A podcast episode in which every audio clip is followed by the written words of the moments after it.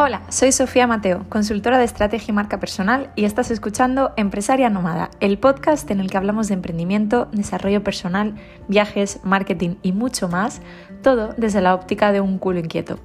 En este episodio hablaremos sobre lo que me enseñó el surf. Quiero compartirte algunas enseñanzas que he descubierto en mi periplo por este deporte y cómo se puede relacionar perfectamente con la creación de un negocio personal. Así que vamos allá. Hola, Hoy no sé si me estás escuchando mientras das una vuelta, paseas al perro, te tomas un café, te desperezas por la mañana, pero me gustaría aprovechar este espacio y este episodio para reflexionar sobre, sobre las enseñanzas que nos da el deporte. Y es que yo quiero hablarte de lo que a mí me enseñó el surf. Y no, no me he vuelto loca, prometo que esto va a tener un sentido y que de aquí vas a poder sacar unas reflexiones interesantes para llevarte contigo el resto del día en tu cabeza. El tema es que, por si no me conoces, yo en enero de 2022 estuve en Bali, me fui primero para dos meses, que se acabaron convirtiendo en seis meses, y desde que llegué decidí practicar surf. Yo ya había practicado surf de antes y me creía que tenía un control, pues bueno, mm, ok, un control ok. Vale, Primera enseñanza de la vida. Cuando no tienes ni puta idea de algo, te crees que sabes de algo. Y eso me parece algo bastante interesante a tener presente. Yo sobreestimé mis conocimientos de surf. Cuando empecé a practicar surf en Bali, me di cuenta de que no tenía ni idea.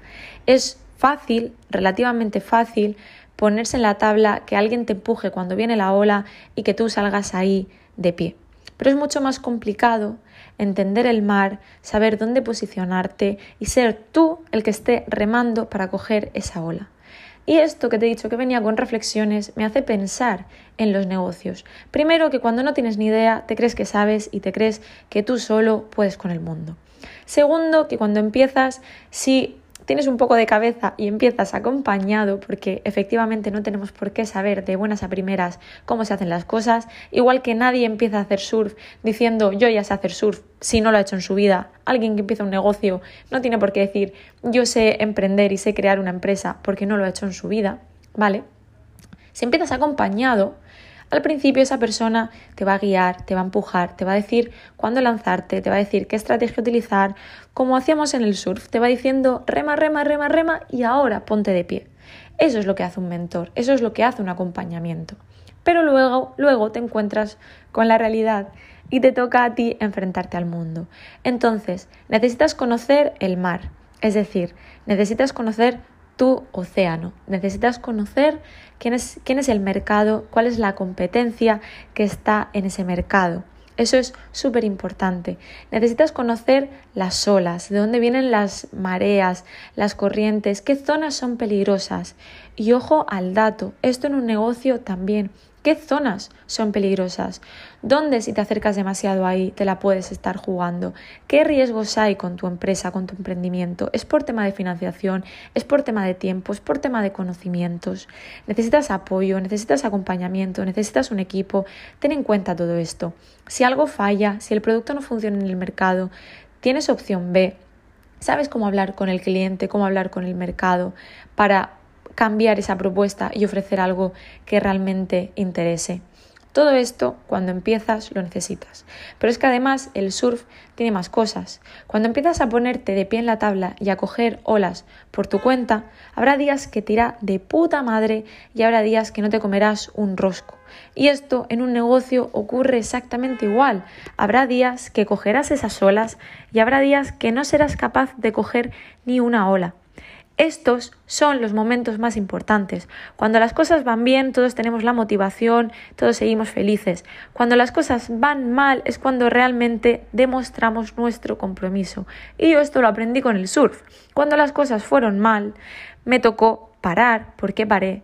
Reflexionar, descansar, recuperarme y volver con la mentalidad adecuada. Porque sí, al igual que en un negocio, el surf, si la mentalidad adecuada no funciona. Si tú te enfrentas a una ola y la enfrentas pensando que no la vas a coger o pensando que te vas a caer de morros y te vas a golpear contra el coral, permíteme que te diga que te va a ocurrir, porque es que ya vas predispuesto a que esas cosas ocurran. Y en un negocio igual, si tienes que vender, si tienes que lanzar una propuesta y ya vas pensando, no me va a aceptar la propuesta, no le va a gustar, va a ver eh, que no sé lo suficiente, mm, millones de cosas que pasan por, por, la cabeza, porque pasan por la cabeza, finalmente esa persona, ese cliente, esa empresa lo va a percibir, lo va a notar, al igual que te ocurre en el surf. Estas cosas ocurren. Entonces, si tienes que parar, cuando tengas que parar, para, reflexiona y vuelve con la mentalidad adecuada, tanto en el deporte como en tu negocio. Y sobre todo, dedícale tiempo. Pon tiempo y pon energía, porque las cosas tardan.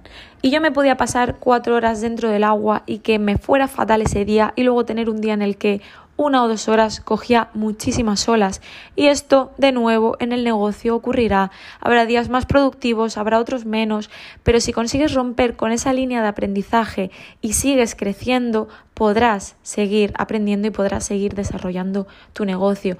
¿Y qué pasa también con todo esto? Cuando yo tenía un nivel en el que podía arriesgarme a olas un poquito más grandes y superé el miedo a enfrentarme a esas olas un poquito más grandes, busqué de nuevo ayuda. ¿Por qué? Porque estás en una nueva etapa de aprendizaje del surf, al igual que en un negocio. Cuando das ese salto de facturación, ya tienes tus primeros clientes, ya tienes una recurrencia y, por ejemplo, necesitas mejorar tus procesos, necesitas crear equipo, necesitas crear infoproductos, necesitas más mano de obra, lo que sea ahí, de nuevo, busca ayuda. Déjate apoyar por personas que ya han pasado por ahí, por personas que ya saben qué es eso y te pueden aconsejar, porque estás en una nueva etapa de aprendizaje y crecimiento de tu negocio, al igual que yo la estaba en ese punto con el surf. Y el tema es cuándo se deja de aprender, cuándo se deja de necesitar apoyo, cuándo se deja de crecer. Pues sabes la respuesta perfectamente. Nunca. Al igual que en el surf, siempre tendré que aprender. Y estoy haciendo esto y estoy dejándome esta energía y todas estas horas para ser la mejor surfer del mundo mundial.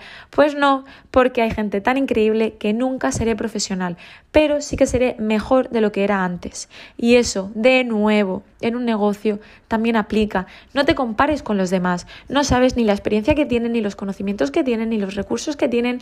Dedícate y pon el foco a ser la versión de ti. Sorry que esta frase está ya muy manida, pero es así. Dedícate a ser la mejor versión de ti mismo y de ti misma. Eso es lo que verdaderamente importa. Y eso es lo que va a hacer que, aunque no seas la mejor o el mejor empresario del planeta, seas un gran empresario o empresaria, ofrezcas servicios de calidad, tu cliente lo valore y tu empresa siga creciendo. Así que te dejo con esta reflexión. Yo ya no estoy surfeando en el momento en el que estoy grabando estos audios, pero en breve, en algo más de un mes, estaré de nuevo con mi tabla de surf y podré compartirte los siguientes pasos en este aprendizaje.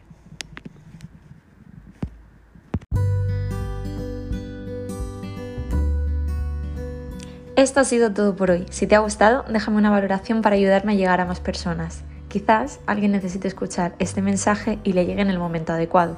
Recuerda que puedes encontrarme en Instagram en arroba o contactarme a través de mi web pequeñasdosis.com. Nos vemos en el próximo episodio.